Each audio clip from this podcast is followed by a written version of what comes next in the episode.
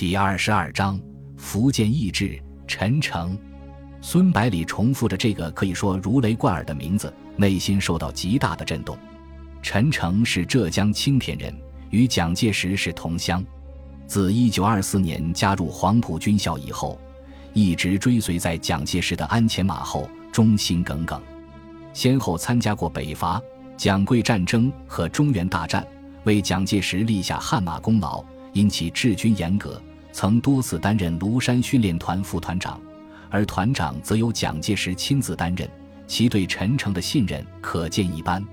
蒋介石把自己的心腹派过来，可见其对福建问题的重视。同时，孙百里也隐隐感觉到，中央军可能正在计划对红军发起又一轮攻势，所以必须避免两面作战。钟午一声报告，把孙百里从沉思中惊醒，他连忙抬起头，发现独立旅的几个主要指挥官已经赶到掩蔽部。中午毫不客气地问道：“旅长，你到底搞什么名堂？我的部队已经子弹上膛，大刀出鞘，正等着大干一场。”怎么忽然又不打了？这到底是为什么？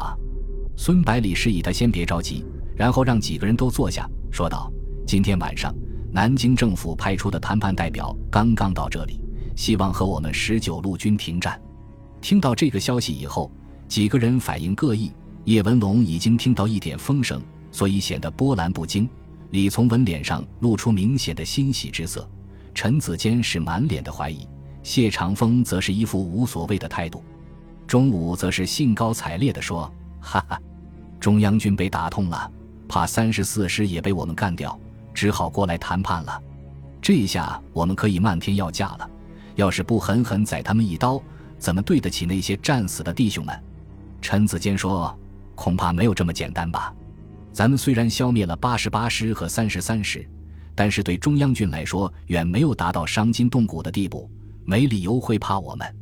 孙百里为了打消众人的疑虑，就把昨天晚上的事情一五一十的说了出来，同时也详细说明了向天和克劳茨与自己的关系，以及德国顾问团在这件事情上的态度。说明情况之后，他说：“这件事关系到我们十九路的前途和命运，百里不敢擅自做主，希望能听听大家的看法。”独立旅作为仅存的三支主力部队之一。我想应该有一致的立场，所以连夜把你们找来商量，等有了决议之后再和廖启荣他们谈。钟武恍若大悟地说：“没想到旅长有这么硬的后台，你要是加入中央军，至少也能弄个军长当当。”李从文对钟武说：“你别在这里胡扯，说点正经事吧。”然后又说道：“蒋介石既然连陈诚都派出来了，应该是确实想和我们谈判，但是政府的条件是什么？”孙百里说：“陈诚提出的条件非常简单，通电全国，表示拥护国民政府。军事委员会立即恢复十九路的番号和编制，我军可以继续留驻福建。同时任命我为绥靖主任，负责福建的军政事务。”然后又说道：“但是我细想之后，觉得问题远没有这么简单。陈诚虽然是蒋介石的亲信。”但是以他军人的身份和作风，肯定不会考虑到政务上的细节问题。但是我们十九路军作为非嫡系的部队，要依靠驻防地提供经济保障，所以实际是军政一体的组织，必须考虑这些问题。钟武说：“那有什么关系？都摆出来谈就得了，谈不拢再接着打就是了。”李从文也说：“钟武的说法很有道理。如果我们拒绝谈判，”传出去对弟兄们会有很大的影响，尤其是飞越级的，会认为我们和陈明书等人一样，不是真正的爱惜部下的生命。孙百里看两人已经表明态度，支持谈判，就对谢长风和陈子坚问道：“你们俩的意见呢？”谢长风连忙点头表示同意，陈子坚却问道：“如果南京只是为了拖延时间，好让包围圈里的三十四师逃跑，然后再翻脸，我们怎么办？”孙百里笑着说：“这样我正求之不得。在敌人舰炮的威胁下，即使我们全歼了三十四师，自己也肯定损失惨重，对下一步的作战极为不利。而如果把敌人留在这里，又如芒在背，使我军进退两难。他们能自己撤走，不是更好吗？”陈子坚听后也表示同意。孙百里却为难地说：“可是你们都忽略了一个非常重要的问题，政府任命我为绥靖主任，把蔡军长置于何地呀？我和军长既是世交，又得到他的多方照顾，还委以重任，怎么能接受这个职位呢？”李从文摇摇头说：“军长是肯定不会回来了。这次事变搞成这个样子，了解内情的人知道责任不在他。”但是底层的士兵会怎么想，就很难预料了。回过头来看，如果弟兄们真的支持福建人民政府的话，七十八师肯定不会败得那么快了。难道中央军比日本人还厉害？那些叛变的部队也绝对不是几个高级军官贪图荣华富贵这么简单。廖启荣他们当时肯定也是赞成的，只是没想到政府会要分割部队而已。最后的起义。其实是被逼上梁山的，六十师和六十一师绝对不会真心希望军长回来的。听了李从文的一席话，孙百里感到非常惊讶，这才意识到，其实，在士兵的心里都有一杆秤，当官的如何看待他们，他们也就会如何回报。当初军长决定舍命陪君子的时候，实际上压上的不仅仅是他自己的前途命运，还有全军几万将士的信任。想通了之后。孙百里不再考虑这个问题，开始和团长们商量谈判的细节问题，一直到东方露出鱼肚白，才谈妥了大致的方案。紧接着，孙百里在上午十点钟召集十九路军团长以上军官开会，商量和政府谈判的事宜。结果和李从文分析的一样，军官们全部同意在陈诚所提的基本条件下进行谈判。对由孙百里出任绥靖主任没有表示任何异议，显然已经对蔡廷锴失去了信任。当天下午，孙百里和廖启荣、谢鼎新作为十九路军的代表和陈诚开始谈判。由于中央军急于从福建脱身，顾问团又从侧面施加压力，所以这些军人之间的谈判进行得异常顺利。四个小时后，双方初步达成五点共识：第一，十九路军即日通电全国，声明拥护国民政府。第二，双方立即停止敌对的军事行动，十九路军撤出对三十四师的包围，中央军停止进入福建，滞留在福建的部队也分批撤离。第三，交换俘虏。第四，军事委员会发布命令，恢复十九路军的番号和编制。第五，任命孙百里为福建绥靖公署主任兼十九路军军长。负责全省军政事务。第六，在福建全省各主要城市建立国民党支部，十九路军不得干涉其党务工作。但是，在海关问题上，谈判一度陷入僵局。陈诚认为，海关不但是国家税收的来源，同时也是主权的象征。福建各海关的关长必须由中央任命，海关的税收要全部上缴国库。作为十九路军最大的收入来源，一旦放弃，所有的补给势必全部依赖中央，受制于人。所以，孙百里坚决不同意。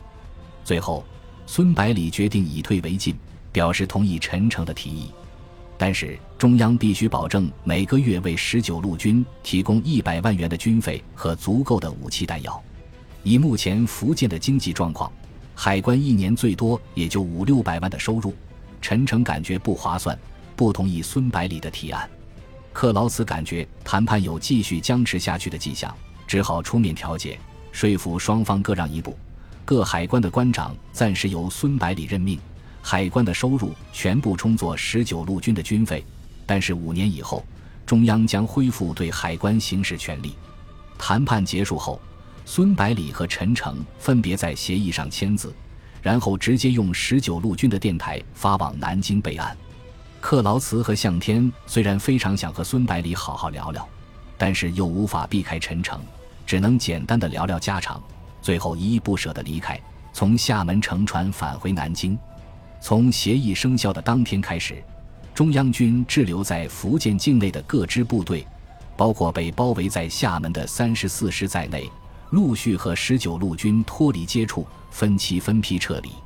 与此同时，孙百里把总部从漳州迁移到福州，紧接着连续发出一系列任命：李从文为七十八师师长，把被中央军俘虏的和溃散在福建各地的原七十八师士兵约三千人重新整编；任命钟武为独立旅旅长，马鸿兴为五十六师师长，叶文龙为四十九师师长，陈子坚为新二师师长，杜周南担任福建省财政厅厅长。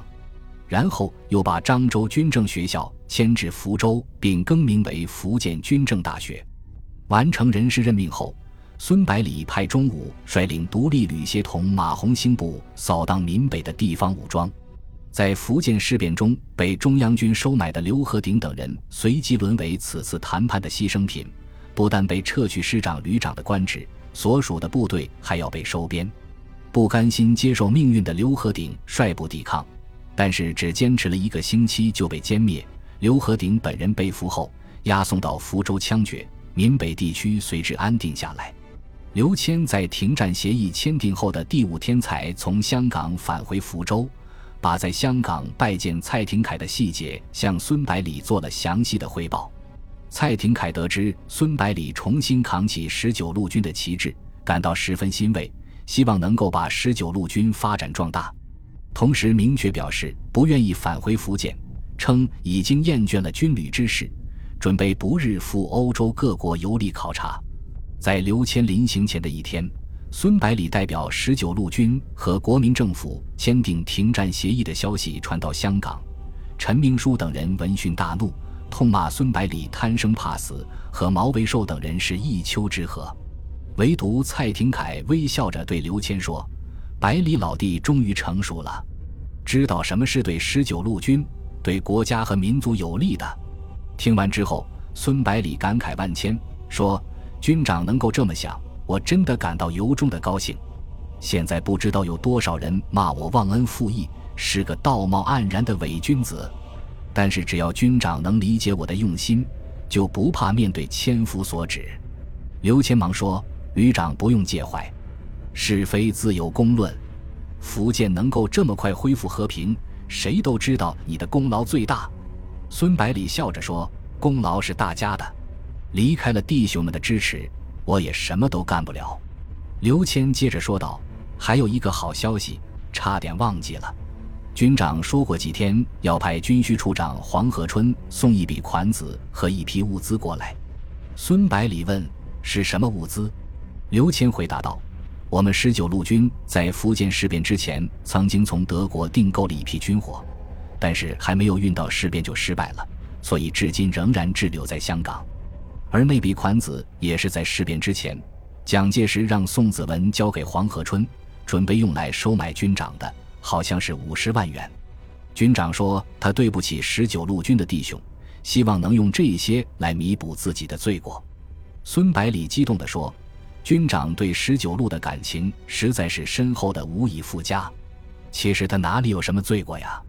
然后看着刘谦，语气坚定地说：“我们一定不要辜负军长的期望，努力壮大十九路军，让他可以堂堂正正的回来。”